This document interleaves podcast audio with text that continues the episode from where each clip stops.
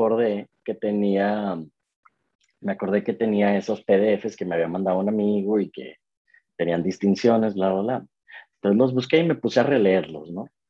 Y por ahí, en la primera parte, en donde explica como que, súper padre el chavo, porque en vez de irse al Bitcoin, primero te explica el dinero, ¿no? O sea, como que no asumiendo que conocemos el dinero, porque pues, o sea, estamos tan acostumbrados que ni siquiera, o sea, si tú le preguntas a alguien, define el dinero, pues no sabrías cómo definirlo, al menos yo no, ¿no? Entonces, pero me, me pone muy, me, me, llamó mucho la atención la palabra confianza. O sea, que la confianza de que todos estamos de acuerdo en que vale lo mismo.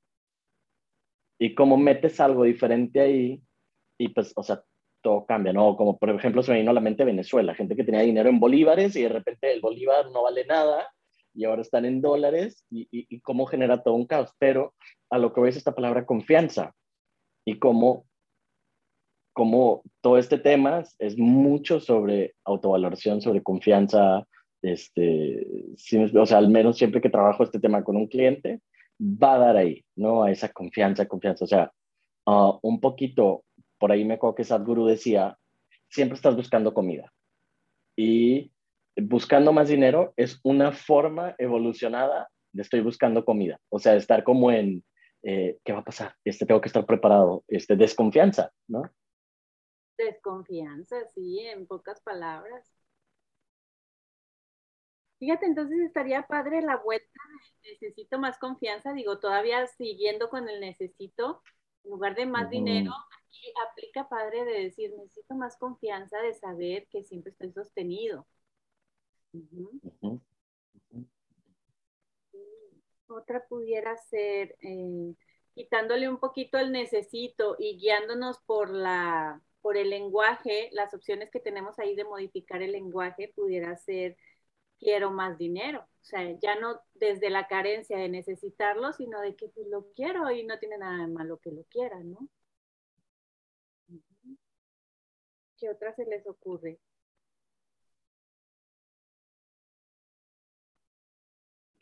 Otros dicen que necesito más dinero. Sí. Eh, tengo más dinero cuando, o sea, en el momento justo en el que pienso que tengo lo suficiente, tengo más dinero, inmediatamente. O sea, entonces sería como obtengo más dinero, algo así. Sí me explico, o sea, es como que cuando pienso que me falta, pues ya, así tengo un millón de dólares, me falta. No, pero en el momento en el que pienso, ah, es suficiente, o sea, tengo lo que tengo que tener, inmediatamente como que en vez de estar en déficit, estoy otra vez en superávit, ¿no? O sea, que es increíble. Y si lo ponemos así como neutral de tengo dinero, punto. No mucho, ni poco, ni tengo dinero. Porque aparte que es mucho y que es poco, o sea, comparado con qué y con quién. Ándale, el más y el menos, ¿no? Al final termina siendo una etiqueta. Más dinero, menos dinero, como dice Andrea, comparado con quién o en base a qué, en referencia y a mí se me ocurrió ahorita, el dinero me necesita. ah, eso está muy buena. ¿No? A ver, un ejemplo de cómo el dinero te necesita, Dulce. Pues sí, o sea, el dinero me necesita para, dar, para darle valor. no sé si, a, ver si puedo, voy a hablarlo así, o sea, en vez de decir que yo necesito para hacer las cosas, o sea, eh, si hablamos que el dinero es energía, el dinero me necesita a mí como canal para seguir fluyendo. Claro, porque no se puede solo. Exacto, y no nada el dinero, si lo hablamos hacia abundancia, ¿no? O sea, la abundancia, todos somos parte de lo mismo, entonces somos como canales tienes a ti, a ti, necesita a los otros para seguir fluyendo. ¿Y qué tal si decimos yo soy dinero, como en estado de conciencia? No sé si eso se pueda. Pues sí se puede, de poderse sí se puede, de que te lo entienda un cliente. Pero aquí no somos clientes, o sea, aquí... Sí. Eh, eh, a mí me gusta mucho explicarlo, eh, eso me hace mucho sentido lo que dices, Andy, pero me gusta mucho explicarlo como, como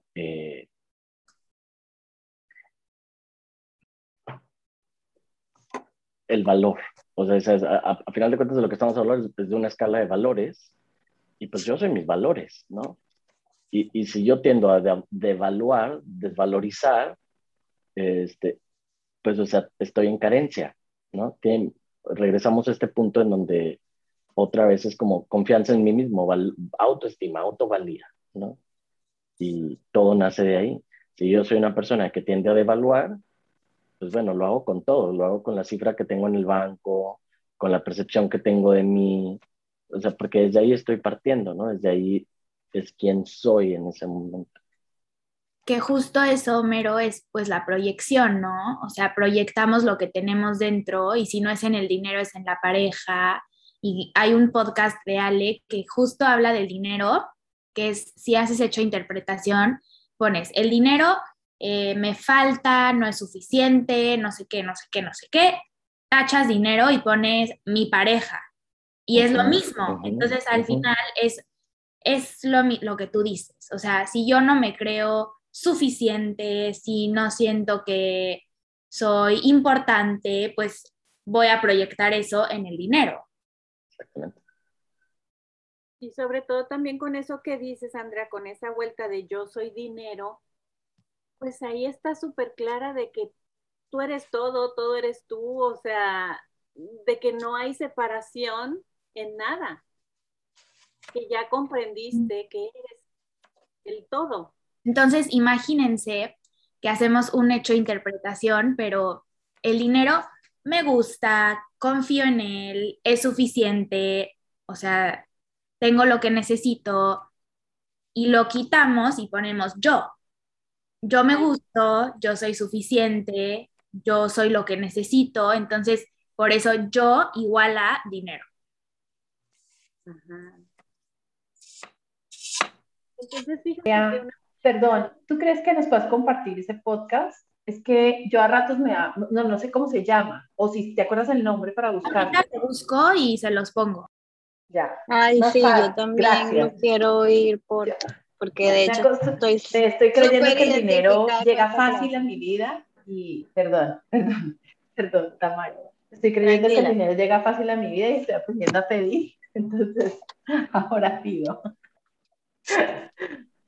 Se los pongo, creo que es este, creo que ya lo encontré, se los pongo en el grupo. Gracias.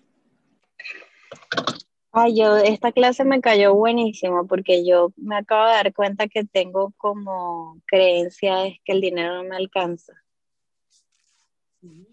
Me acabo de dar cuenta, con lo que acabas de decir de tachar dinero y, y colocar cualquier cosa, me acaba de caer el 20 como dicen.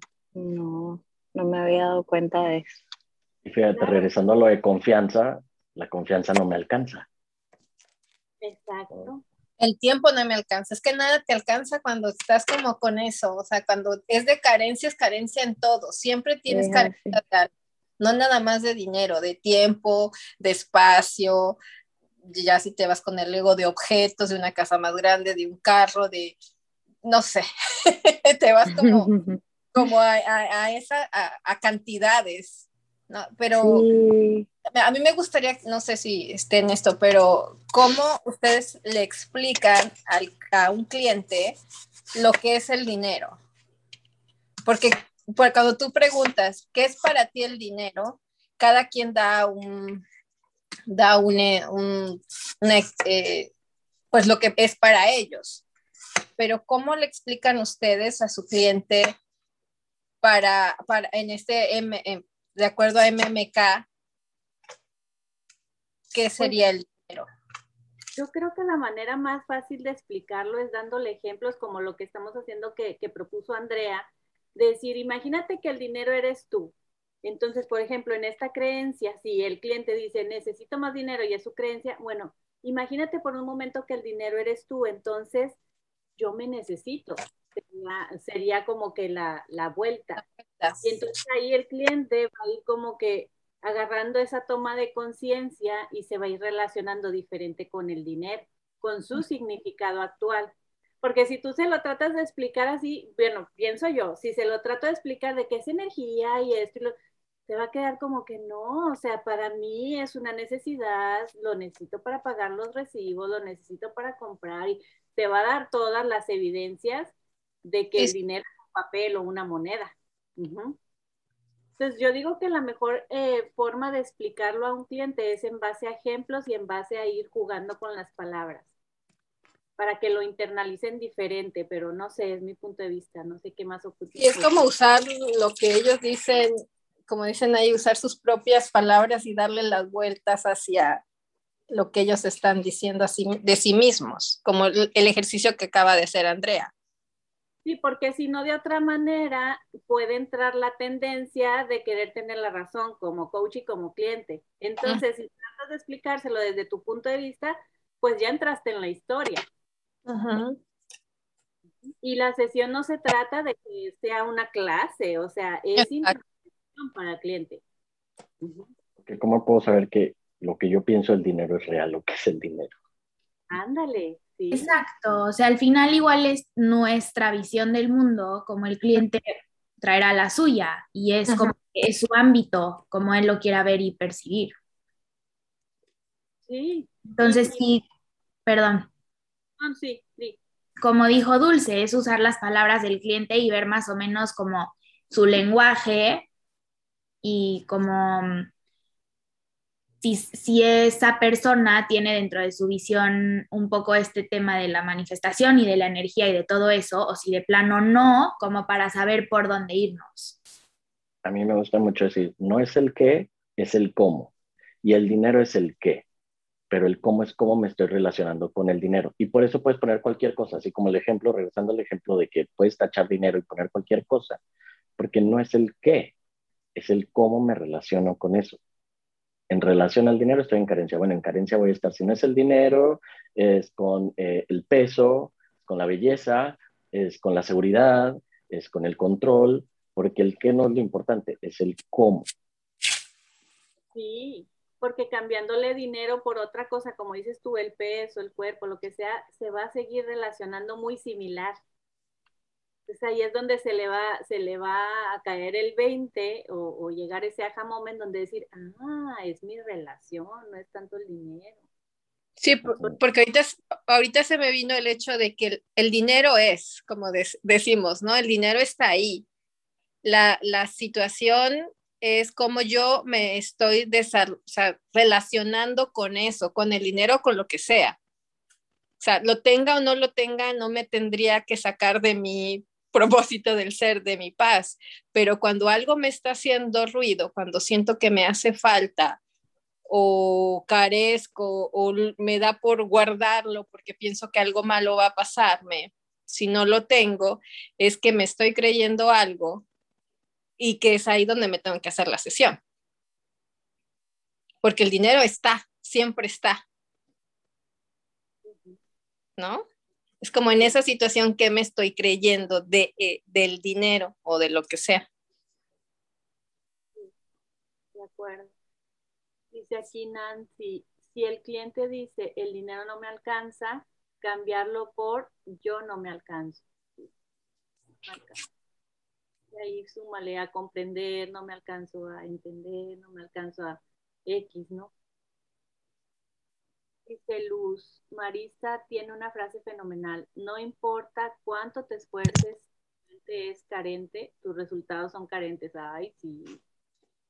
Ahí entra, eh, entraría el libro de El poder contra la fuerza, ¿no? Marisa tiene otra frase que dice que cuando cuando compro con culpa estoy en deuda. Me encanta eso. Cuando compro con culpa estoy en deuda. ¡Wow! Está padrísima. La voy a es que la Marisa saca cada frase, me encanta. Sí. Como de lo que hablaba eh, Abril, ¿no? En la, el domingo pasado. Eh, aquí, que, fíjate que ella dijo, uno que me gustó mucho, que dijo, no tengo que sacar el mayor provecho y luego lo quitamos del gastar dinero a sacar el mayor provecho de leer un libro, de leer un párrafo, porque releía párrafos. Y este, fue padrísimo poderlo sacar del contexto del dinero y ponerlo en otro contexto para darnos cuenta que otra vez, o sea, lo que estamos, como que lo que estamos reiterando es eh, lo que estoy creyendo al respecto, ¿no? Que si yo estoy con esta creencia que no estoy sacando el mayor provecho o tengo que sacar el mayor provecho, este, pues lo voy a hacer con otras áreas de mi vida. Claro, sí. Este, pero, pero eso ahí tiene, no sé si me desvío, pero eso ahí tiene como una fidelidad familiar muy fuerte porque es, es que, bueno, en mi caso, por ejemplo, era, yo, yo creo que eh, me está haciendo todo el ruido, en mi caso era, mm, estas, se me vienen estas ideas de, de, escasez o de carencia de mi casa, de, de valora, aprecia, es que yo me mato trabajando para darles todo, mire que van a un buen colegio, mira la ropa, mira todo lo que tienes. Entonces, y, yo los repito con, aquí con el personajito maestro que me tocó de. Entonces es como eh, lo mismo, estoy diciendo, no puede ser, tu papá te va a llevar a Nueva York y tú estás viendo que te, a dónde quieres ir, es que no vas a aprovechar el viaje, ¿verdad? Entonces es como la, misma pero tiene una asociación ahí con carencia de, de, de, saca el mejor provecho, valora tanto. Y, y, cuando mm, Abril decía lo de los libros, igual, o sea, a mí no me ha rendido la certificación como a otros, porque yo me devuelvo al libro y vuelvo y leo y quiero que todo se me quede. Pues no. Y es que cuando lo aprendes o te lo enseñan, pues tu interpretación es así es, y no hay otra forma. Es como que dices, ok, mamá lo dice, pues así es la vida entonces. Hasta que, entonces, hasta que llega el punto que tú lo cuestionas y te das cuenta si te funciona o no seguir fiel a eso, pues entonces, hasta entonces no te vas a dar cuenta, vas a seguir mm. repitiendo y repitiéndolo. Y a veces te das cuenta y lo sigues repitiendo, pero te empiezas a relacionar diferente frente a eso. Es como decía al principio, que si nos ponemos a tratar de definir qué es el dinero, pues no está tan fácil. O sea, es como que cada quien va a sacar una cosa, o sea, a lo mejor lo que yo diga va a ser completamente diferente a lo que diga Dulce, a lo que diga este, Luz Ángela, a lo que diga Andrea, y, y todos vamos a pensar que estamos hablando del mismo tema.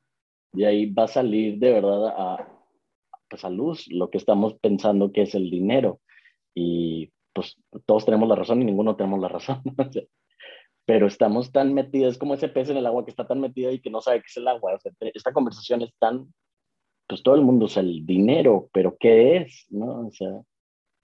Pero sabes que, perdón, ahorita estaba yo pensando en mi situación con lo que dijo Ángela y viene siendo la, la, misma de carencia con como crecí, pero me, me llamó la atención de que en una sesión que, que me tocó hacer, donde yo era el coach y la cliente me estaba hablando de su relación, me hizo pensar que cuando estamos hablando del dinero, no estamos hablando del dinero en sí, como dijimos, sino cómo me estoy relacionando.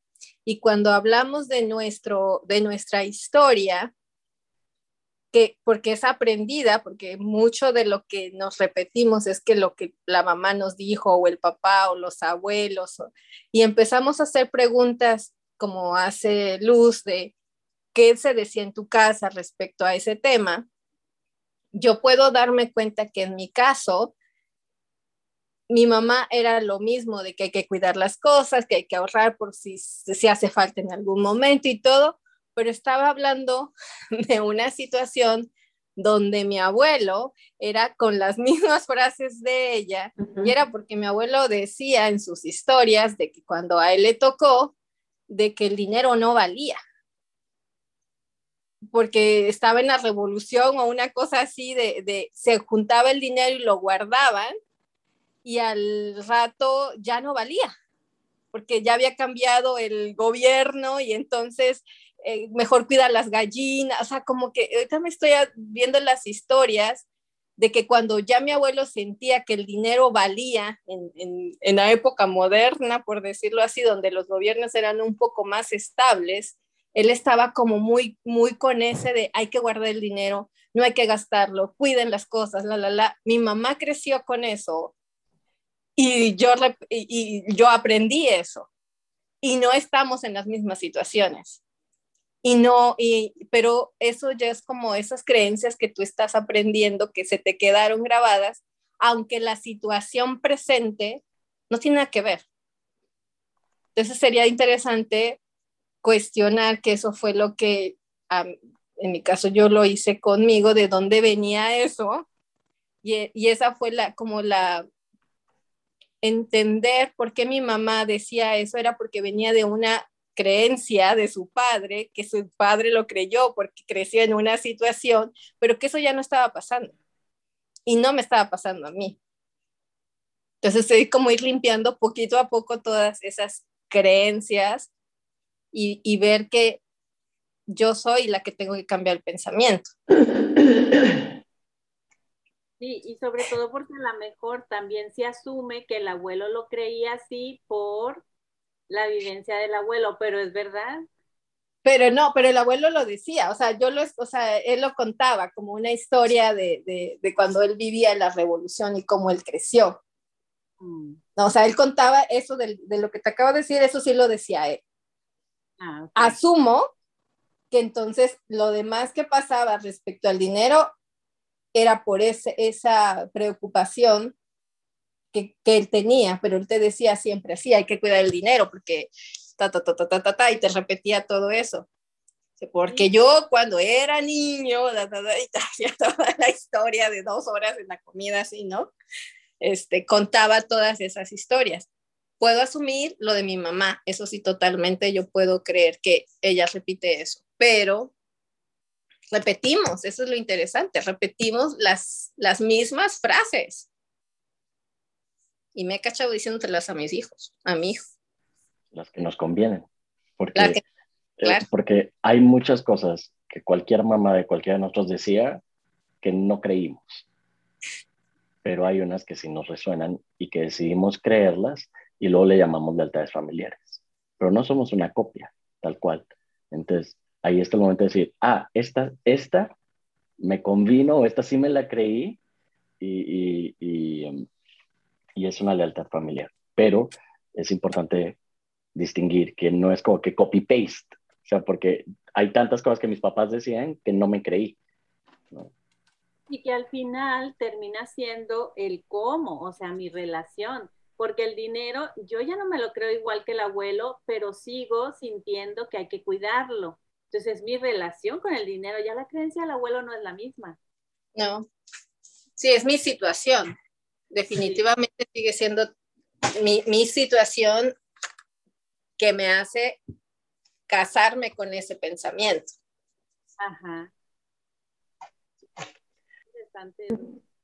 Homero, ¿puedes, ¿puedes explicar un poquito más cómo esto, esto me perdí con lo de, de que me creo unas, unas que sí y otras que no? O sea, sí, por eh, ejemplo, tu mamá decía, ¿cuál, ¿cuál era la que tu mamá decía?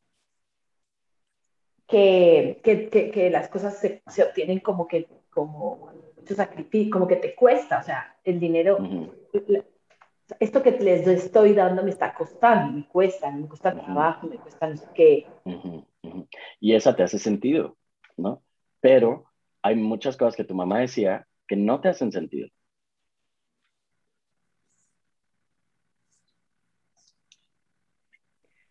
Pero, pensando entre, como entre esa etapa de inicial entre lo, el 1 y 0 y 7 años, 0 y 10 años, que como que absorbes todo. Ahí no, ahí no te hace sentido todo, ¿no? ¿no? Mira, por ejemplo, mis papás eh, fervientemente, vehementemente, fanáticamente intentaron eh, eh, meterme en la religión. Nunca pude. Y hay otras cosas que mis papás sí nos pusieron que sí me creí, ¿no? Pero hay cosas que me creo y hay cosas que no me creo. Entonces, por ahí mis papás me dijeron, ¿te llamas Homero? Y yo me creí que me llamo Homero.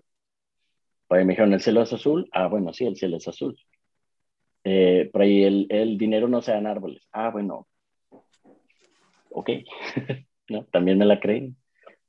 Pero, por ejemplo, eh, y ojo, que, que a veces es por dar la contraria, una forma de creerme lo que mis papás dicen de, eh, de no debo malgastar el dinero.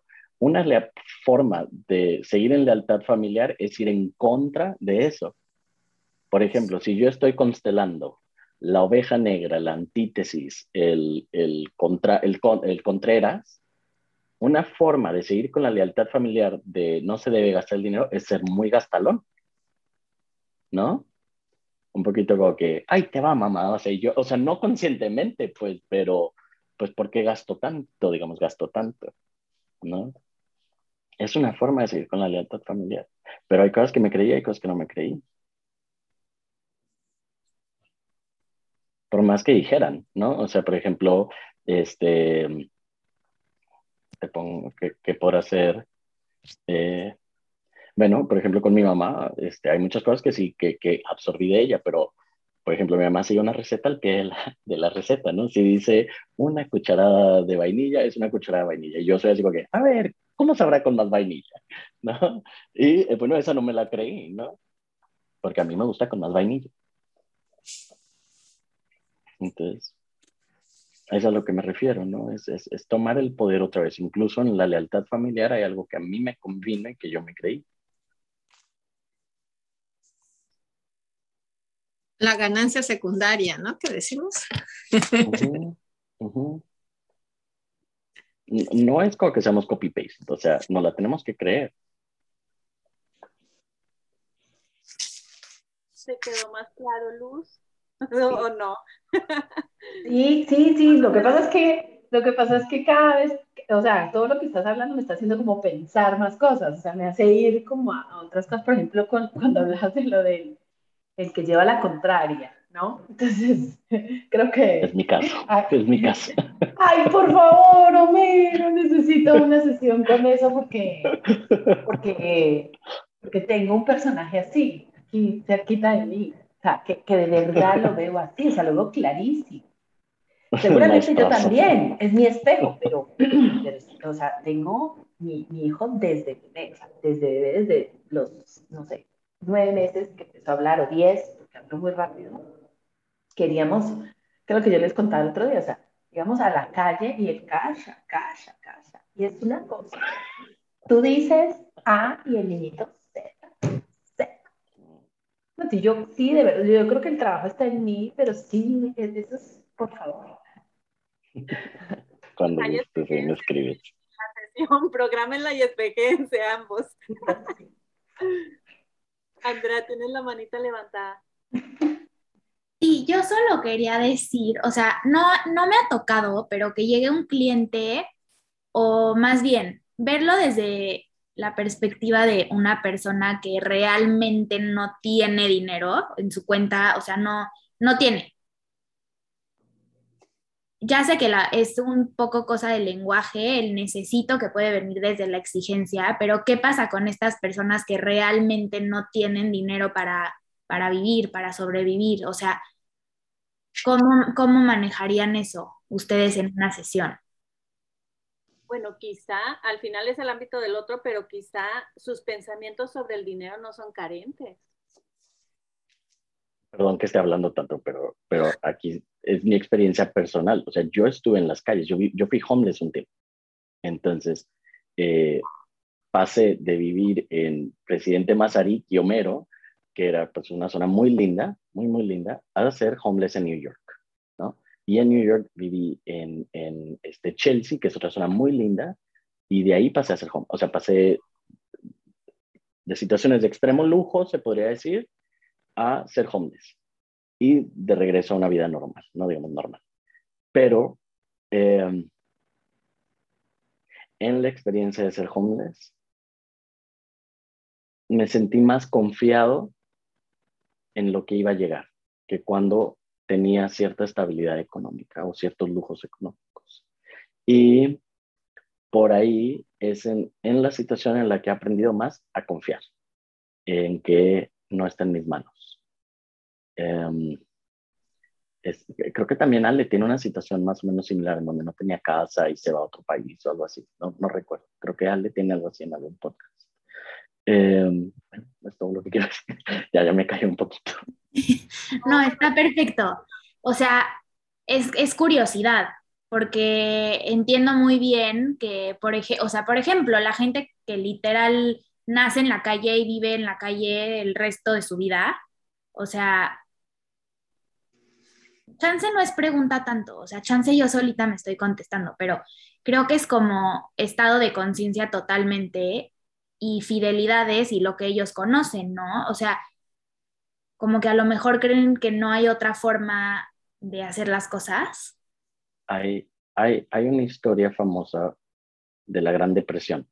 La Gran Depresión fue el momento más pobre en la economía de, de Occidente, por ahí de, creo que era 1920 y tantos. Este, y un reportero va y toma foto de la zona más pobre de Estados Unidos y va y visita a la señora más pobre del pueblo, ¿no? En, lo que parecería ser la persona más pobre del pueblo. Y entonces él va y le pregunta que, eh, como su opinión sobre la extrema pobreza. Y él está pensando que él le va a decir lo que ella experimenta de vivir extrema pobreza. Pero esta persona no estaba en un estado de carencia. Ella estaba en tal gratitud de tener una choza, de tener este, un kilo de frijoles, digamos, que hablaba desde su perspectiva de abundancia con mucha compasión a las personas que estaban experimentando pobreza, porque en su mente ella no era pobre. En la del reportero sí, o sea, hasta fue a hacer el reportaje sobre ella en su extrema pobreza, pero ella no era pobre.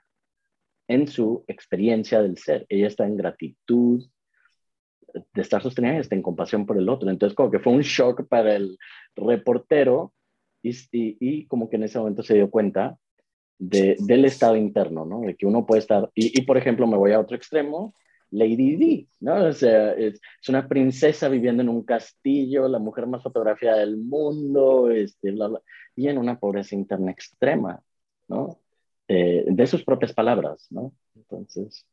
Es que creo que ahorita que dices eso, es algo que desde mi, o sea, como que me di cuenta que dentro de mí tengo este pensamiento de que no debería de haber gente pobre.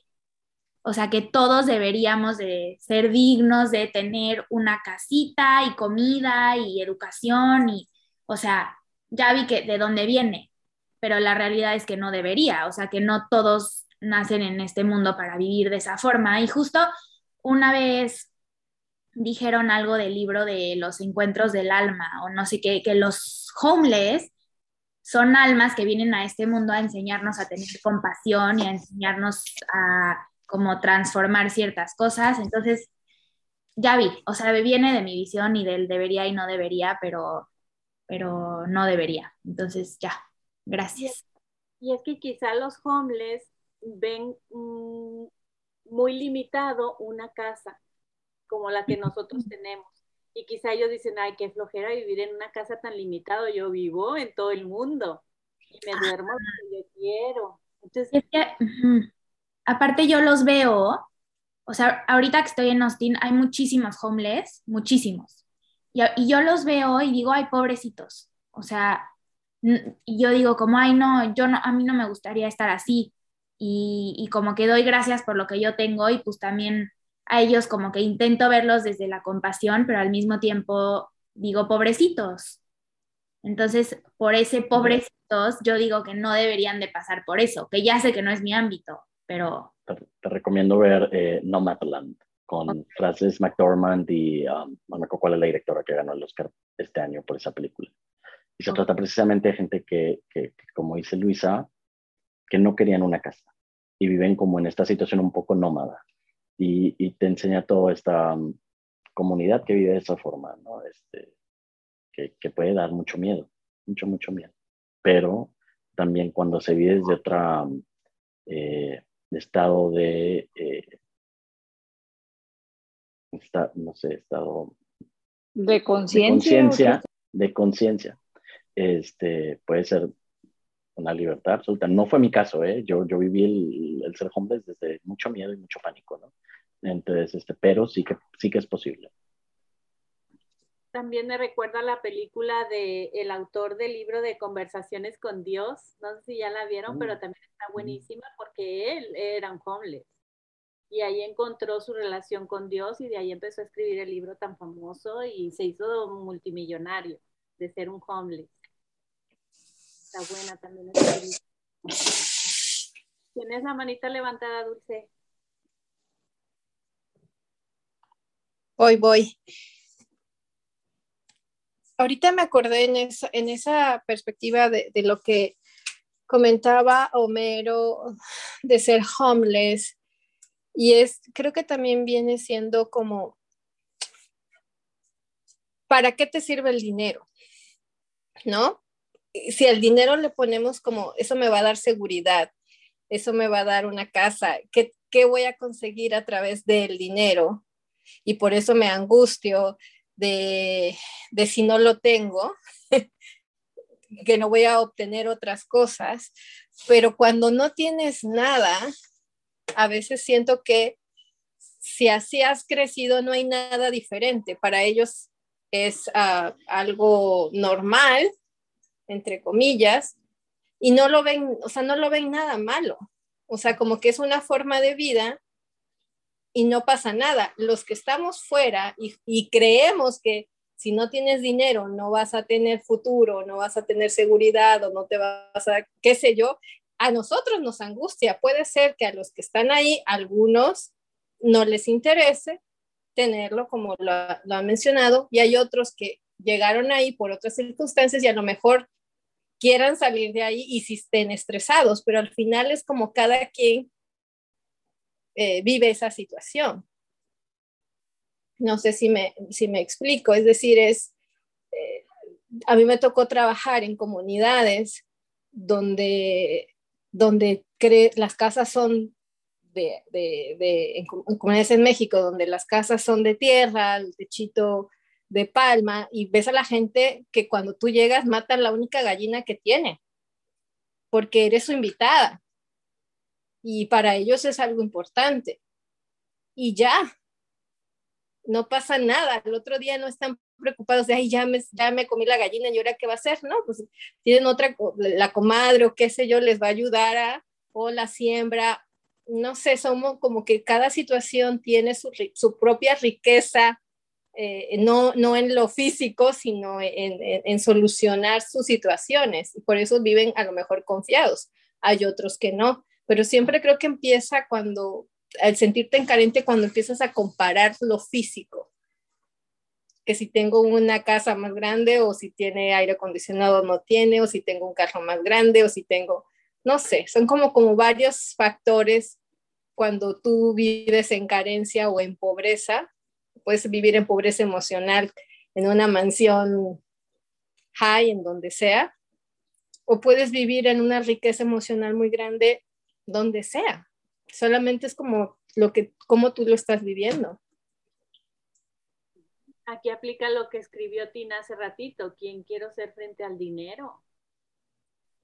Sí, y yo no, yo no lo, lo viví personalmente, pero un amigo, yo vivo en Florida, igual cuando yo llegué aquí casi no veía homeless, ahora ya están apareciendo en las esquinas y, y se me hace tan, digo yo, homeless aquí es muy interesante porque tienen a veces el, el celular o la bicicleta, ¿no? Cuando yo veo homeless en, en México es los que están tirados en el parque eh, y, y, no tienen nada. Y aquí tú ves como el homeless diferente en, en mi visión del mundo, ¿no? Tienen su casa al aire libre, literal. o en una tienda de campaña. Exacto, tienda de campaña, ¿no? Y el, el, caso es que un amigo mío que es americano, yo le decía, pero ¿qué pasa? ¿Son drogas? ¿Qué está sucediendo? Porque antes no se veía. Y él me decía que trabajaba en, una, en un, con un grupo, no sé si es de la iglesia, no sé la verdad, pero decía que muchos de ellos, como dicen al principio, ellos decidieron estar así, decidieron vivir así por diferentes motivos, porque no quieren, ya sabes, el típico, no quiero que el gobierno me, se, tenga, me tenga, tenga que pagar este, eh, taxes o, o, que me, o que me vigile y así yo soy libre. Y otros que dicen, es que yo no quiero compromiso de nada, si me aburro de aquí, me voy a otro lado y vivo bien, no me hace falta nada. trabajo donde puedo y si no me gusta el trabajo, renuncio y ya. Hay otros, sí, que llegan ahí por otras condiciones que perdieron todo y ahí están, pero muchos de ellos viven felices. Ahora, nosotros los que vivimos en una casa, nos relacionamos con los homeless como que son los que no tienen casa, no viven en casa. Pero ¿qué sucede? Que hay muchas personas que tienen su casa o sus mansiones y es como si no las tuvieran porque empiezan a decir a los niños, por ejemplo, no te metas con los tenis sucios, vas a ensuciar el piso y que no sé qué. Entonces, ¿realmente estás viviendo en una casa o en dónde estás viviendo que no quieres que se te manche tu alfombra? que no quieres que te le raspen nada en las sillas, que, o sea, hay mucha gente que vive en casas como si realmente no viviera en una casa. Su comportamiento es de homeless, o sea. Total. Total. Incluso, ah, no sé si ustedes han vivido las dos experiencias, o sea, cuando vamos que yo, no sé, estaba recién casada y, me vine a Guate a vivir y Guatemala tenía unas condiciones muy diferentes a, a las de Colombia en ese, en ese momento. Y, y, yo me acuerdo que cuando alquilábamos, eh, el, el, arrendatario, la persona que nos arrendaba, se encargaba de resolver todo. Eh, no sé, falla algo y te, y te lo, eh, estaba incluido, no sé cómo, pero el tipo respondía por todo, ¿no? Hay que arreglar la lavadora, hay que arreglar la luz, hay que arreglar no sé qué, el jardín cuando compras tu casa, todo eso te toca a ti. Y entonces hay un montón de, de, de, contradicciones, porque dices, carajo, ¿para qué compro esta casa? Si antes todo me lo resolvía el otro, ahora tengo yo que, que, que la lavadora, que la secadora, que el jardín, que no sé qué, que la alfombra, ¿no?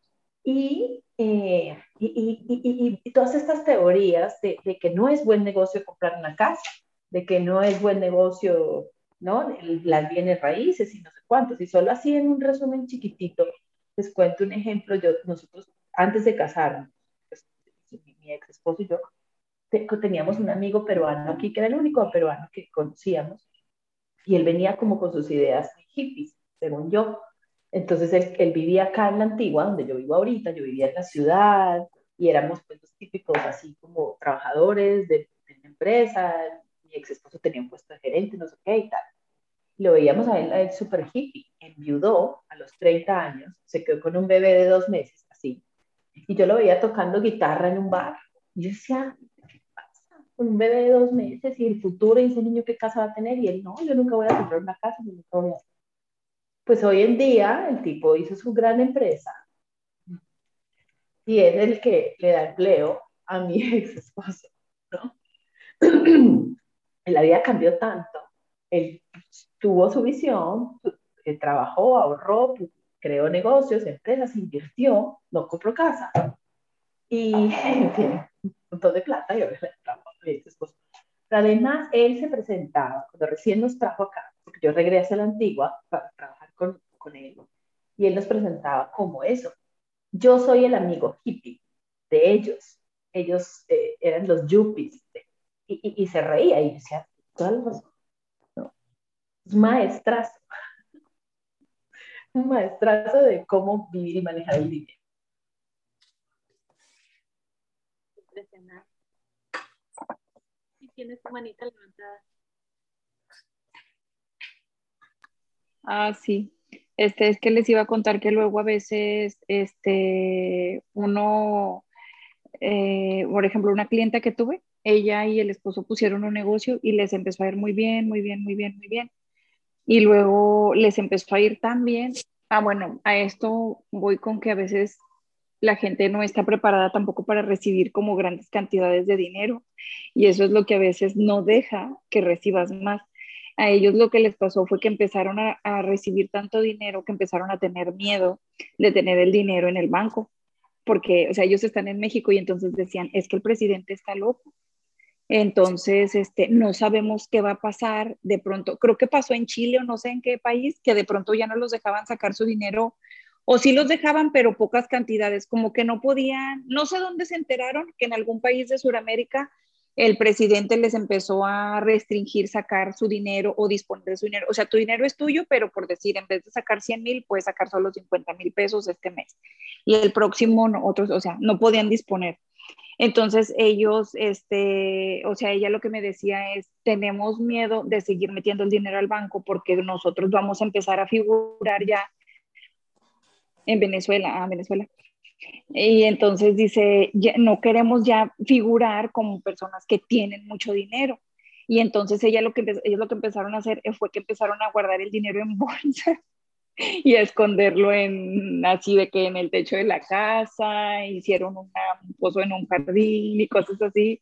Y entonces ella lo que me decía es que no hayamos que hacer ya con el dinero, porque ya no, o sea, tenemos miedo. Entonces yo le dije, pues ese dinero si te está llegando es para algo, o sea, inviértelo más y dices que si lo invierto más en la cuenta de banco, o sea, de la empresa, pues se va a figurar que ya la empresa vale más.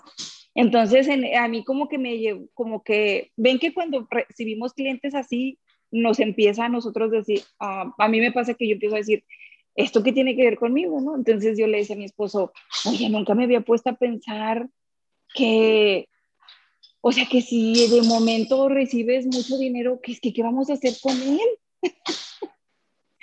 o sea, como ahorita que decían, ¿cuánto es para ti mucho dinero? ¿Cuánto es para ti poco dinero? O sea, yo diría, pues para poner un negocio así, yo diría, mucho dinero es, no sé, 900 millones de dólares. Y luego dices, ok, ya los tengo. Y luego le digo a mi esposo, a ver, ya los tenemos. ¿Qué vamos a hacer? Y como que te quedas pensando y dices, pues sí, o sea, nunca se me había ocurrido, o sea, como que de verdad quiero tanto, ¿para, ¿para qué quiero tanto? ¿Lo necesito? Es como una responsabilidad también que no estás dispuesto a pagar, ¿no? O sea, no estás dispuesto a estar organizando, a estar poniendo a cada persona en su lugar, contratando gente de confianza, este, que te ayude a organizar, ¿sabes cómo? O sea, como que también tienes que tener un nivel de conciencia para recibir todo ese dinero y organizarlo. Entonces muchas veces nos quejamos y decimos, ¿por qué se me va tan rápido? ¿Por qué no lo sé organizar? ¿Por qué no lo sé multiplicar? Pues porque estás negándote, porque no sabes ese compromiso que te va a quitar también, la paz o no sé. Y también a veces, era mi comentario. También a veces, Nancy, con eso que dices, no sabemos regalarlo más adelante. O sea, como que es mío y es mío y no lo suelto. Y entonces ahí está padre aplicar el método de Maricondo, decir, ok, si me está causando, si me está robando mi paz, si no me da felicidad, lo suelto, lo regalo, lo doy más adelante, pero como estamos muy domesticados a decir, este es mío y este no lo suelto. O sea, no es tan fácil desprenderte de algo y mucho menos del dinero. Así es. Tina, ¿tienes tu manita levantada? Hola, hola, ¿cómo están? No, es que eh, en referencia a lo que decía Andrea, a mí también me pasó mucho el tema de los, eh, de los homeless y los pobrecitos, y yo me hice una sesión, y realmente la sesión fue muy linda porque a la final me di cuenta que es que yo me estaba relacionando, obviamente desde mi visión del mundo, pero que tampoco me estaba relacionando de ser a ser frente a ellos porque los estaba viendo como que son menores que yo, como que ellos pobrecitos que están en la calle, que no tienen la casa que yo tengo o no están montados en este carro que yo tengo, pero es que yo no sabía, yo no sé qué es lo que ellos piensan tampoco de mí y si esa para ella, si eso es para ellos su felicidad y ahí donde están están bien.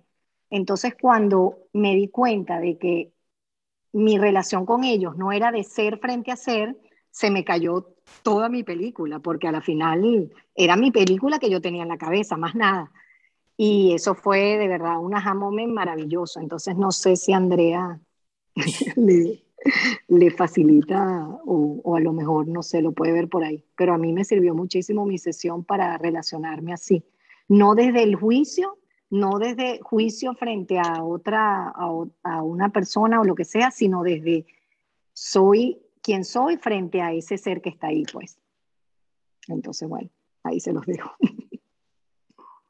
Qué bonito, Tina, sobre todo reconocer también que todos somos almas libres, ¿no? Y tenemos libre albedrío de decidir dónde queremos vivir o cómo queremos llevar nuestra vida a cabo, ¿no? y al final, pues respetar el proceso de cada persona y las decisiones y condiciones como decidieron vivir. Oye, y se me viene a la mente, este, fíjate, los, los máximos, este, no sé, digamos, este, ¿cómo llamarlos? Avatares o como le quieras llamar. O sea, pues ninguno habla de que tuviera una casa, ¿no? O sea, ¿dónde vivía Jesús? ¿Dónde vivía Buda? ¿Dónde vivía este Zaratustra? Bla, bla, O sea, ahorita no, no sé, como que eso se me vino a la mente con lo que estabas diciendo. Este, pues no creo que, no se menciona, ¿no? Hay que aquí vivió Jesús, aquí vivió Buda, aquí vivió, no sé, eh, no sé, se me vino a la mente, ¿no? Qué bonita relación esa, porque tienes toda la razón. O sea, los más grandes no tenían una casa en un domicilio. No, y luego también sí les Eckhart Tolle y Byron Katie, o sea, todos en algún momento fueron homeless también. O sea, bueno, no sé si todos, pero muchos. Entonces, Homero, vas a ser muy grande. Ya tuviste la experiencia de no, no, no, no, no proyectes. estás proyectando. Dale la vuelta. Dale la vuelta. va más adelantado que todas, ¿eh? no dale la vuelta. Oye, y pudiéramos decir, ay, pobrecito Homero, lo que vivió, y nada, que Homero ya va bien adelantado al, al, al estrellato, ¿no? para nada. Eh, pero fíjate, misma esa expresión, pobrecito, o qué riqueza, o qué, o sea, cómo es tan personal, incluso en el lenguaje, de que, este, y la, yo la digo mucho, esa, esa expresión. Digo, es muy coloquial aquí en, en Monterrey, ¿no? Pobrecito, pobrecita. Sí. De verdad que yo no sentí ningún pobrecito con Homero, yo lo que sentí fue mucha admiración, estoy impresionada, de verdad. Sí. Oye, Homero, pero como dijo Ale también cuando se quedó sin nada, dijo, después de que sobrevives a estar sin nada, ya nada te da miedo porque ya sobreviviste, o sea, lo que más temor le tenías ya lo pasaste, entonces como que dices, no tengo nada y lo que tenga tampoco es mío, o sea, la casa en la que vivo pues la debo, los muebles los tengo que limpiar, la casa la tengo que limpiar, tengo que estar, entonces también como que el no haber tenido en algún tiempo te dio mucho, o sea, aunque dices lo pasé con miedo y todo eso, también te dio distinción de decir, pues no tienes nada que perder porque o sea, materialmente o físicamente, pues no hay nada que perder. Y si algún día tuvieras mucho, sabrás que tampoco significa nada, porque si lo pierdes, no estás perdiendo nada de ti en sí, ¿no? Sí, es, es, esa es mi experiencia, ¿no? Porque estuve en, estaba en ambas situaciones. Me, me recuerda, no sé si hace un, como un mes, yo creo, compartí un video de Janine Roth, que ella habla mucho sobre todo sobre la comida y sobre el sobrepeso, pero en ese video que envié habla sobre cómo se quedaron sin nada, se pasaron de ser millonarios a ser estafados por una estafa piramidal y se quedaron sin un peso porque todo estaba invertido en la eh, eh, en este, inversión de la bolsa, ¿no?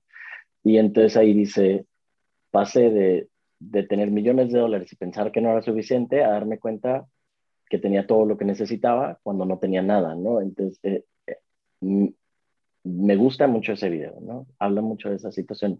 Por ahí, eh, yo creo que lo envié hace como un mes, se llamaba, eh, bueno, ella se llama Janine Roth. Entonces, este, si, no lo han visto, veanlo, está muy recomendable. Y,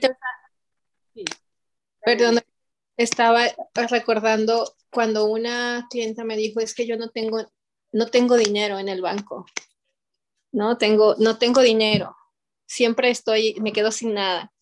Y cuando dices, ¿es, verdad? ¿Es verdad que no tienes absolutamente nada? Y ella, bueno, no, no. Y entonces cuando empiezas a dar las vueltas, ella se da cuenta de, tengo 100 dólares en el banco, ¿no? Y tengo trabajo, y tengo casa, y tengo, ¿no? Entonces se va a dar cuenta de la abundancia alrededor y que no es el dinero, ¿no? Como que todo todo lo estaba ella, todo como todo el valor, hablando de, de evaluar, de, del valor que le das al dinero, se lo estaba poniendo a eso, pero había otras cosas los amigos, la familia, este, el tiempo que amigas han estado ahí con ella. Y dice, eso es abundancia, o sea, no estoy sola, estoy sostenida. Y me acordé mucho de Alejandra cuando dijo eso, ¿no? Cuando no te quedas sin nada, te das cuenta que el universo te sostiene.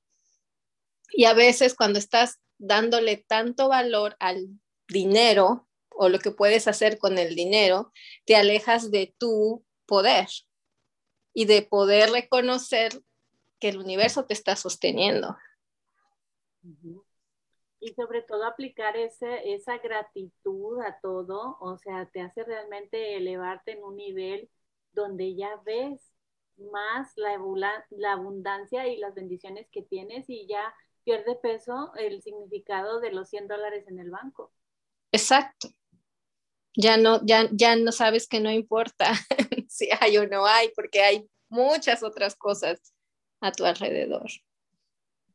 Y ahorita también me acordé hablando de, cómo se vive cada situación diferente cuando, cuando me vino a la mente cuando en el 85 en México el peso perdió valor total y cuando aquí en el 2017 creo en Estados Unidos vino la, la, la caída los gringos se, se, estaban muy preocupados de que estaban quedándose pobres en la situación de que ya no podían tener tres carros, ahora nada más tenían uno, ¿no? Entonces va de pobreza a pobreza, ¿no? O sea, dependiendo de quién lo vive y cómo lo ve, es como va a definir la pobreza. Díselo a alguien que vive eh, en, en otras circunstancias y te va a decir, por Dios, tienes carro, ¿no? Pero pues son, son, son vidas que van a, dar un, van a hacerse un juicio de lo, o, van a, a sentirse de, determinada forma de acuerdo a su situación. Sí. Con, los lentes con que lo están mirando. ¿Qué traen? Tina, levantaste tu manita. Con lo que está diciendo Dulce, también se me ocurre que eh, que lo hemos visto también en las clases y a mí también me pasa en las sesiones que la gente, vienen los clientes y por tener esas expectativas sobre el dinero, sobre lo que sea, entonces tú le preguntas, pero qué, no pero qué es lo que sí tienes y eso, o sea, no vemos lo que sí tenemos y no agradecemos eso que sí tenemos, o sea, sí tengo amigos, sí tengo, sí tengo esto, sí, entonces por darle, por llenar una expectativa hacia algo que ni siquiera sabemos, qué significado le estamos dando, nos perdemos del momento presente y de disfrutar lo que sí tenemos y qué es lo que es, que es, la, que es nuestra realidad. Eso y me parece muy lindo también. Y, ya cuando le pregunté, sí, ¿qué es lo peor que podría pasar? ya, se cae todo. Ah, ya, ahí termina el, asunto. claro, ya se cae Nada, todo. ok.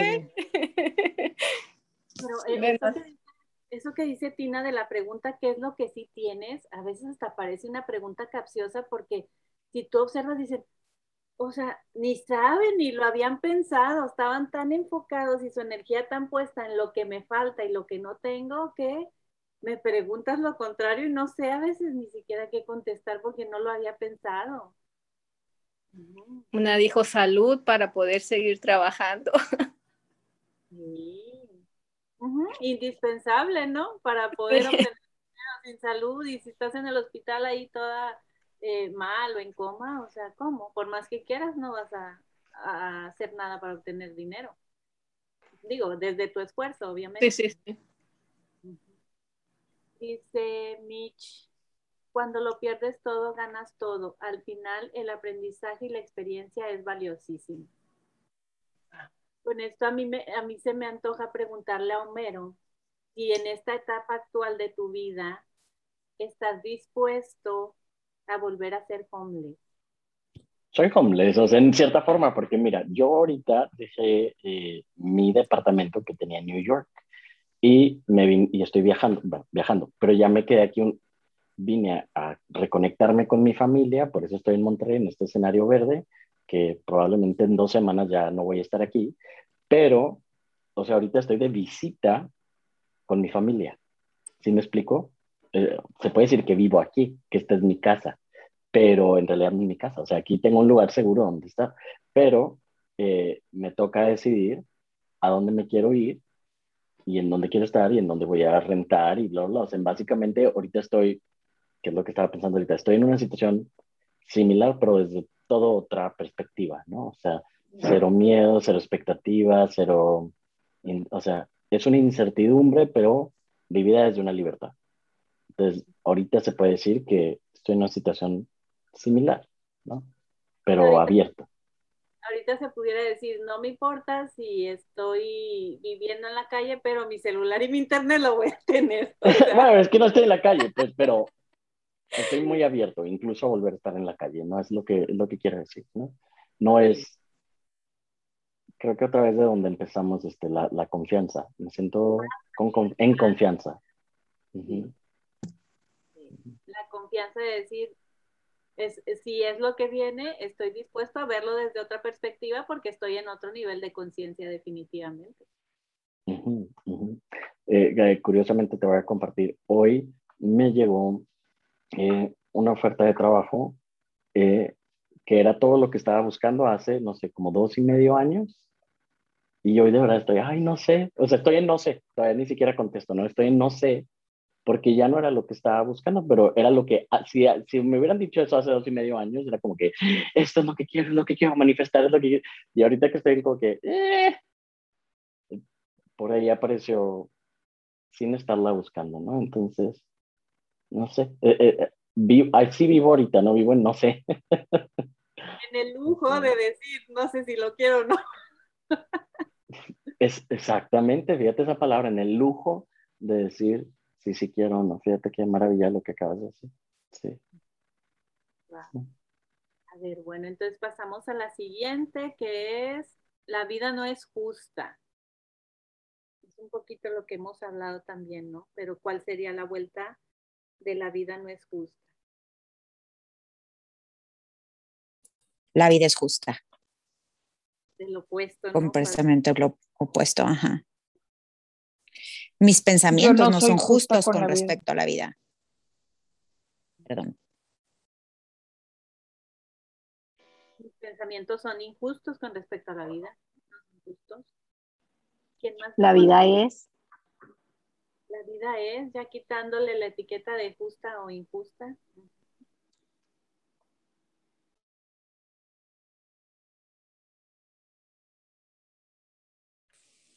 Soy vida. Ándale, hacia ti. Yo soy vida.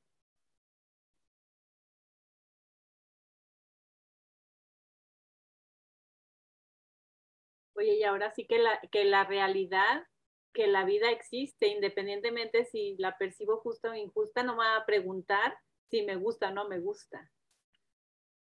No me va a pedir opinión, ¿no? De cómo se va a presentar. Dice Nancy, yo no soy justa.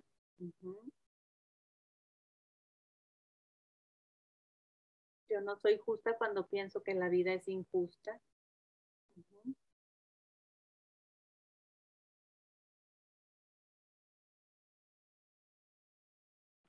Y podría ser como, ¿y qué es lo peor que podría pasar de que la vida no se ajusta? ¿No? Como, eh, porque pues, a ver, el significado obviamente de que es justo y que es injusto, ¿no? Que, que, que siempre nos va a llevar como a, a, percepciones o a, a, distintas definiciones, pero ¿qué es lo peor de que la vida no sea justa? Vamos, yo estoy pendiente de un una negociación o de que voy a ir a firmar el divorcio como yo quiero, ¿no? que supongamos que no, en, mi caso no sale así como yo quiero. Entonces, ¿qué es lo peor que podría pasar? Pues ahí me voy a esos escenarios, ¿no? Y seguramente me voy al de necesito más dinero, lo que fuera, pero al final es como, ¿no? Eh, ¿Qué es lo peor que no puedo, que, desde mi percepción eso no sea justo, ¿no? ¿Qué, ¿Qué es lo peor que podría pasar? Ya dejándolo sin, sin tanta, porque es como volver a lo mismo del, anterior. O sea, yo, si yo tengo un cliente que no quiere ver esto de, de, que la vida es, no, perdón, la vida es, no, la vida es justa o es injusta. Y justo es esto y injusto es esto. Entonces, ok, ¿qué es lo peor que podría pasar de que no sea? Que aprendas a vivir diferente a lo que se te presenta enfrente. Porque digo, o, que te suicides y ya dejes de vivir, porque ya no pudiste saber lidiar con lo que te está sucediendo. Con eso se me vino ahorita a la mente, el de la vida siempre se ajusta a lo que pienses o no pienses. Esta está buenísima. La vida se ajusta. La vida siempre se ajusta a uno, a lo que uno percibe y piensa acerca de ella. Por eso al final de cuentas es justa tal como es. Y como dicen, este, el universo no te manda lo que quieres, sino lo que eres. Entonces, al final, lo que se te presenta es porque está viviendo dentro de ti. Quizá no lo has visto, pero ahí debe de estar.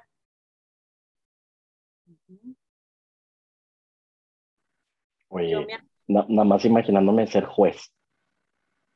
Imagínate tener que, de verdad, o sea, si si de verdad creyera que yo sé lo que es justo y tener que impartir justicia, ¿qué tan seguro estoy que quisiera ser impartidor de justicia, no? O sea.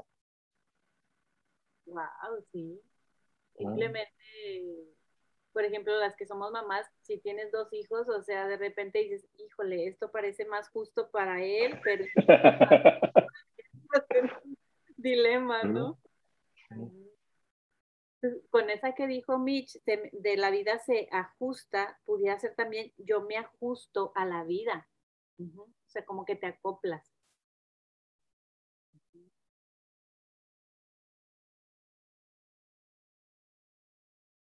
Ahora, ¿cuál pudiera ser un antónimo de justo? Eh, o sea, no, no decir injusto, sino algo así que pudiéramos modificar con la palabra justo.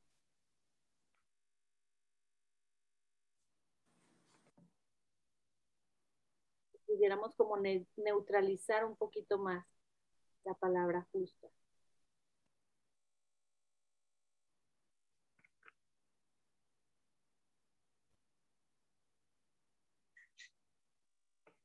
Es que cuando dices justo o injusto es porque más que nada es que tú, tú piensas como que tu expectativa no, sea, sea, no es la realidad, entonces es injusto. Yo pensaba que yo pensaba que me iba a dar esto y no lo obtengo, entonces es injusto.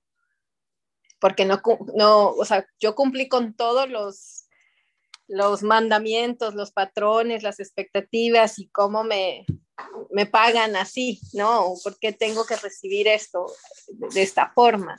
Entonces ahí es cuando es, si lo que yo pienso que merezco me lo dan, eso es justo. Pero si yo pienso que, que no merezco ser tratada o que me hagan, ah, eso es injusto. Entonces es como bastante... Pero fíjate, para que sea justo o injusto, tú tienes que tener evidencias o relacionar creencias, o sea, que tus pies se relacionen con eso. Si nos llevamos esto de la justicia a un tribunal, ¿qué sucede a veces que el juez dice, este caso queda desestimado? O sea, Justo, injusto, ¿dónde quedó? ¿Quién sabe? Queda desestimado el caso.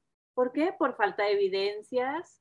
Entonces, al final, si tú te lo traes a tu, a tu vida normal, donde no es un tribunal, dices tú, pues para que yo lo vea como justo o injusto, tengo que estarme relacionando sí o sí con algo que me haga pensar eso, que me haga etiquetarlo así. Sí, yo, por ejemplo, en mi, en mi vida, hay una, una, creo que la vez más fuerte que, he dicho es que la vida no ha sido justa fue con, la muerte de mi hija. Entonces, porque en mi cabeza era, no soy mala persona, este, no, no voy haciéndole daño a nadie, he tratado de ser buena hija, he tratado de ser buena esposa, y tú, tú piensas que debido a todo eso, la vida te debe de tratar igual, ¿no? Pero es solamente una creencia.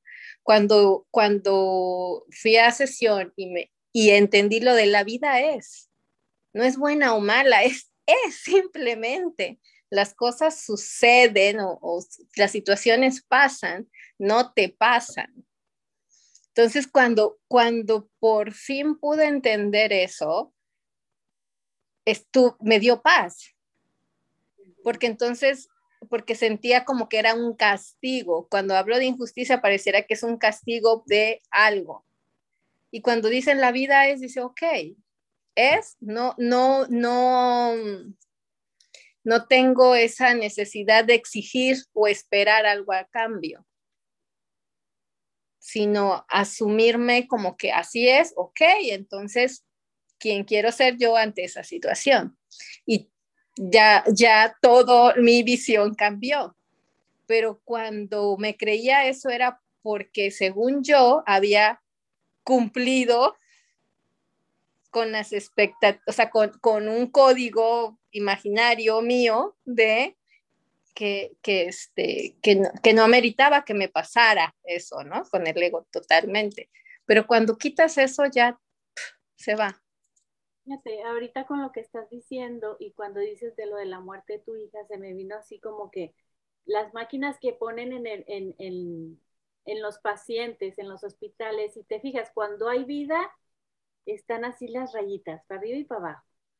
Y cuando hay muerte, ¡pum!, la rayita recta. Entonces, ahorita dije, un antónimo para justo pudiera ser, la vida es un desbalance.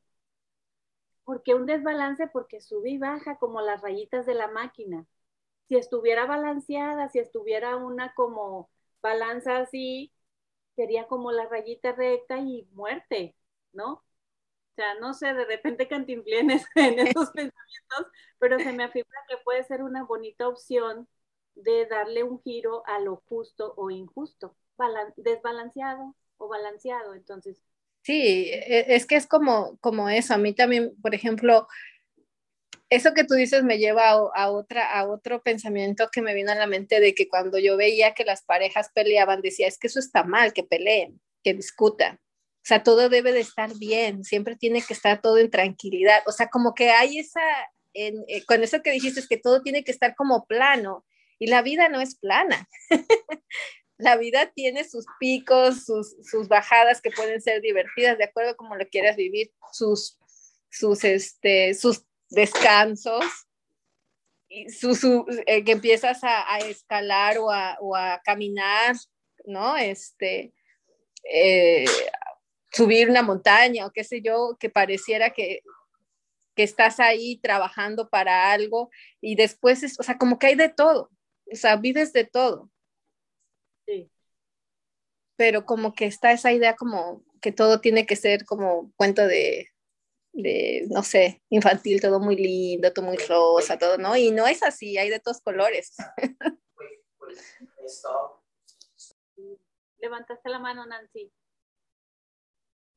Sí, es que les quería contar, ahorita con lo que decía Dulce, yo me acordé, a mí lo que me pasó fue que eh, cuando yo entré a trabajar, yo era profe en un colegio y allá en Monterrey, y entonces um, me di cuenta que una compañera que yo tenía, ella, las dos entramos a trabajar igual, el mismo día y todo, y luego, y éramos de la misma edad, pero luego resulta que cuando platicábamos, ella como que me daba a entender que ella ya había trabajado en otros colegios, y yo le decía, oye, pues tú cuándo te graduaste? Y ella se había graduado dos años antes que yo. Le dije, pues, ¿en qué escuela estudiaste? Y ella había estudiado, pues, como en una escuela que no era ni universidad, o sea, era una escuela patito. Y pues yo sí había estudiado mis, mis años de universidad, que a mí me habían costado, porque yo no, no, o sea, vaya, lo disfruté, pero también me costó, ¿no? Entonces yo me acuerdo que yo dije, ¿cómo que la contrataron a ella igual que a mí? Las dos estamos ganando lo mismo y ella en dos años hizo la carrera. O sea, eh, hasta yo decía, de haber sabido, pues me hubiera metido en la escuela de zapatito también a, a estudiar eh, rápido y ya, o sea, de haber sabido que iba a conseguir trabajo. Entonces, pero poniéndome a pensar respecto a lo que dice Dulce, después me quedé pensando y dije, pero ¿qué fue lo que a mí me dio coraje? O sea, a mí me dio coraje que yo estudié más años que ella. Entonces no los disfruté. O sea, porque se supone que yo lo hacía porque yo quería, no porque debía. Pero como a veces vamos haciendo cosas que no queremos, pero porque como ya las traemos metidas de que es que esto es lo que debe ser, entonces estudia porque debes de. Entonces allá vas y estudias y te cuesta y a lo mejor hay veces que no la pasas tan padre, pero cuando vas y te topas con otra a la que le fue más fácil llegar al mismo objetivo que a ti, ahí es donde sientes que la vida es injusta ¿verdad? pero si te pregunto. Quizá la otra deseaba haber estudiado donde tú estudiaste, pero no pudo. Sí, sí, sí, sí. O no. A lo mejor la otra dijo, yo algo rápido para ya ponerme a trabajar y ganar. Y yo, pues no, yo, yo esa opción no la vi. O a mí no se me presentó esa opción de esa escuela patita, a mí se me presentó la de estudiar la carrera larga normal, que según yo todos tienen que estudiar para poder entrar a trabajar.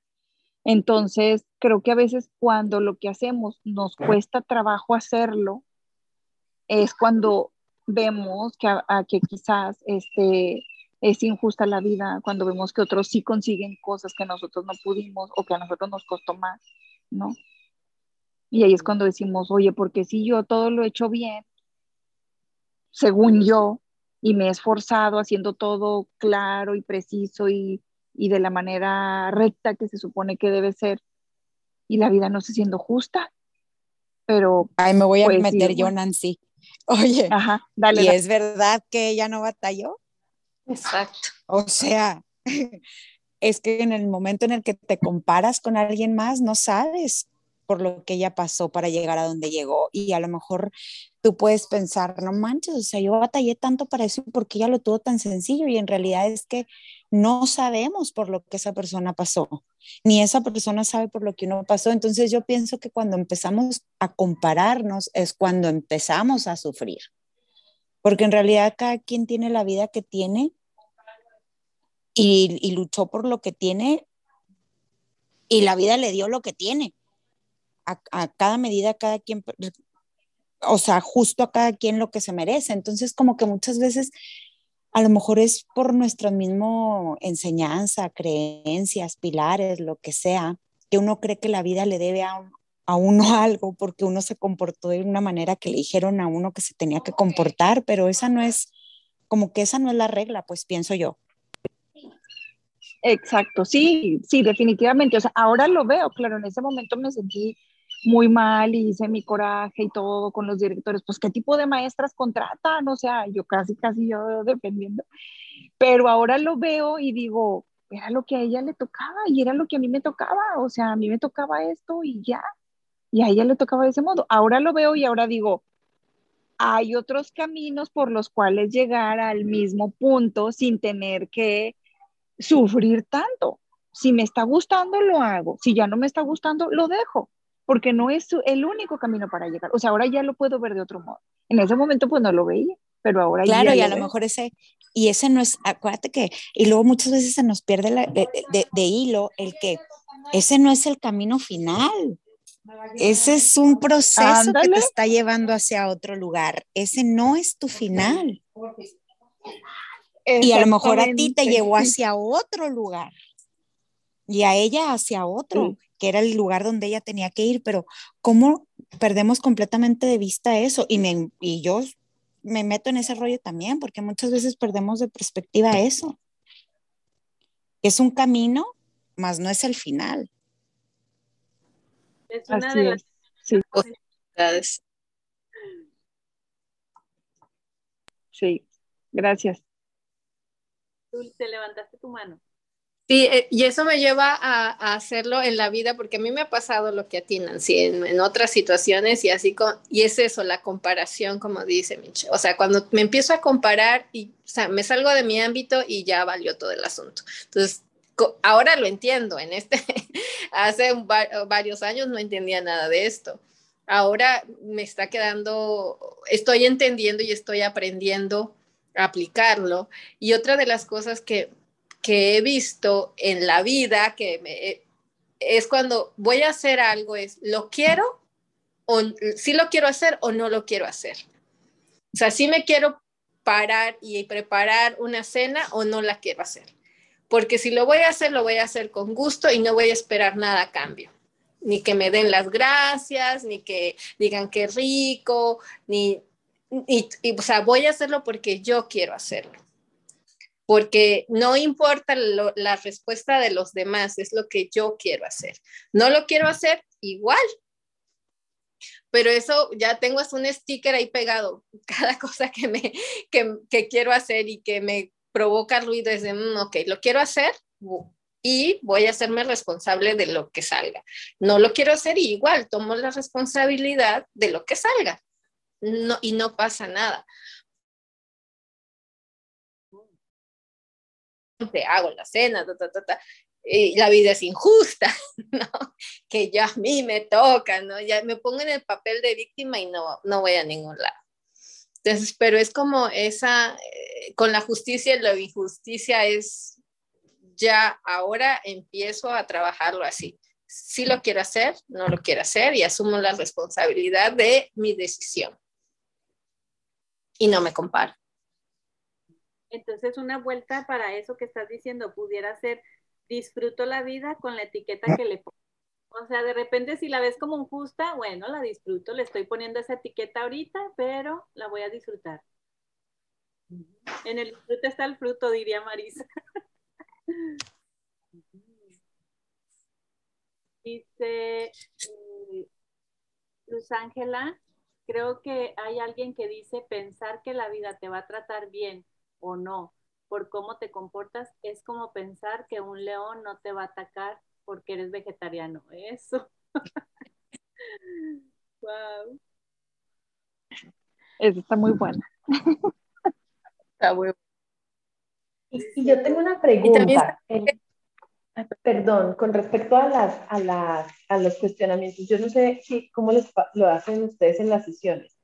Yo, supongamos que la persona, eh, yo me encontré esta hojita que es más están más detalladas eh, en las preguntas de Byron Katie. Yo creo que la hicieron así en, en MMK últimamente. Esto no, existía, no sé dónde la encontré, no sé si ustedes me la compartieron por este chat o por el otro, pero en esta está como mucho más desmenuzado cada una de las cuatro preguntas.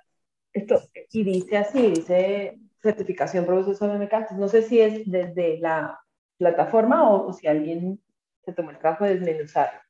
Pero dice, por ejemplo, en, en la 3, dice, ¿cómo reaccionas cuando tienes este pensamiento? No?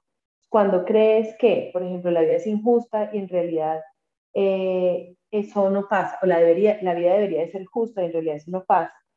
Dice, ¿qué emociones se producen cuando crees ese pensamiento? ¿Qué imágenes del pasado y del futuro se presentan cuando crees este pensamiento?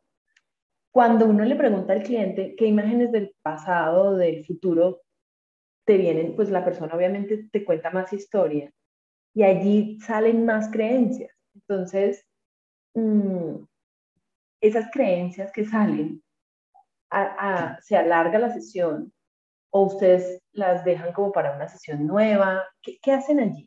Perdón que, que salga un poco el tema, pero ahí ya me, enredo yo. Pues es que más que todo es como dejarte fluir e ir observando con tu escucha generosa también ir escuchando y observando por dónde va el cliente, qué se le está repitiendo en lo que está diciendo. Entonces, como que apégate más a, lo que está repitiendo más el cliente constantemente, porque ahí, es donde está realmente eh, como la técnica, por llamarlo de alguna manera, de ir a que vea lo que está repitiendo constantemente que no ha visto independientemente si salen más creencias, igual y las puedes trabajar en otra sesión o ahí mismo, pero como que eligiendo o priorizando cuál es la que se le está repitiendo más en esto que estamos hablando. Porque si no, ya te vas a otros temas de que nada que ver con la petición original o con lo que se estaba trabajando en la sesión. Entonces, siempre tener el, el oído bien alerta a decir, esto es lo que está constantemente repitiendo en este día, en este tiempo de la sesión, ahí me voy a quedar como coach. Porque si no vas a cantinflear por todos lados y se va a quedar, pues sí vio mucho, pero todo así como, como si la hubieras llevado a un buffet y le, y le enseñaste todas las comidas disponibles que hay. Entonces se queda así como que, ok, pero ¿cuál escojo? Se queda como en confusión de que todo le gusta, todo le atrae del buffet, pero no haya que escoger en ese momento. Ok, gracias. Eso podría ser como que algo así rapidito, eh, poniéndolo como una técnica de, hacer. También le puedes tú preguntar, oye, veo que tienes muchas creencias que están saliendo, ¿cuál es la que te, te, te trae más abajo vibrando? Entonces esa es como que su prioridad, ¿no? Entre más abajo vibre, más prioridad le puedes dar en esa sesión. No significa que sea más importante o menos importante, pero en esa sesión entonces ven, eso. Pero a veces ni siquiera le tienes que preguntar tú misma, como que empiezas a intuir porque escuchas que está repitiendo constantemente lo mismo. Entonces, no sé si te haya quedado un poquito más claro con eso. Sí, sí, perfecto, gracias. Y, pensando en que la vida es injusta o en que la vida, sí, en esta, eh, yo pensaba como, mi pensamiento de que la vida es injusta, ¿no? Em,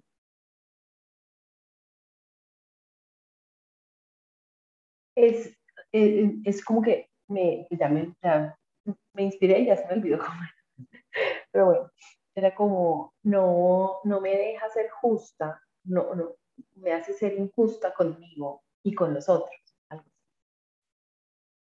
Soy injusta conmigo de la forma que me relaciono con la vida, sería más o menos. Sí. Exacto. Ahí habría que indagar en qué áreas de mi vida estoy siendo injusta, que ahorita se lo estoy poniendo a la vida en general pero en qué áreas o en qué rol yo estoy siendo injusta conmigo y con otros. Exacto. Va a salir todo un pergamino de, qué, injusticia estás viendo realmente en tu interior y en tu exterior. ¿Alguien más tiene una duda? Ya llevamos una hora y media, justo y necesario para esta clase. Super padre. Qué rico, ni se siente. Sí, cuando algo está bien ameno ni se siente el tiempo. Dice Eli que eso que enseñó Luz, parece que una compañera que vive en Francia lo... lo Corinne, creo, ¿no? Fue Corinne, creo que la... En el grupo lo pusieron, ¿o dónde? Yo no en, la, en la clase, creo. Es que ella hizo un resumen del libro de Byron Katie y nos mandó este como las cuatro preguntas y como todas las preguntas que podrías hacer. Ah, igual y lo compartes en el que ella encontró como algo así le entendí. Si es eso, lo hizo. Sí. Pues si tienes tiempo, lo compartes en el grupo. Ya muchas no estamos en la plataforma de las del ah, grupo. Ah, ok. Entonces, igual ahí le echamos un ojito a ver qué. Ok, perfecto, lo, lo, voy, a, lo voy a enviar. Bueno. O Luz Ángela, si lo tiene ahí, pues ya. Porque yo no sé dónde lo puse. Ah, bueno, chicas, pues gracias por asistir a esta clase. Espero que haya quedado un poquito más de claridad mental con estas dos creencias hoy. La vida no es justa y necesito más dinero. Ya tenemos un poquito más de distinciones al respecto y pues nos vemos el próximo jueves a la misma hora en el mismo canal. Gracias. Vaya a todas. Gracias. Cuídense. Gracias. Gracias. Gracias.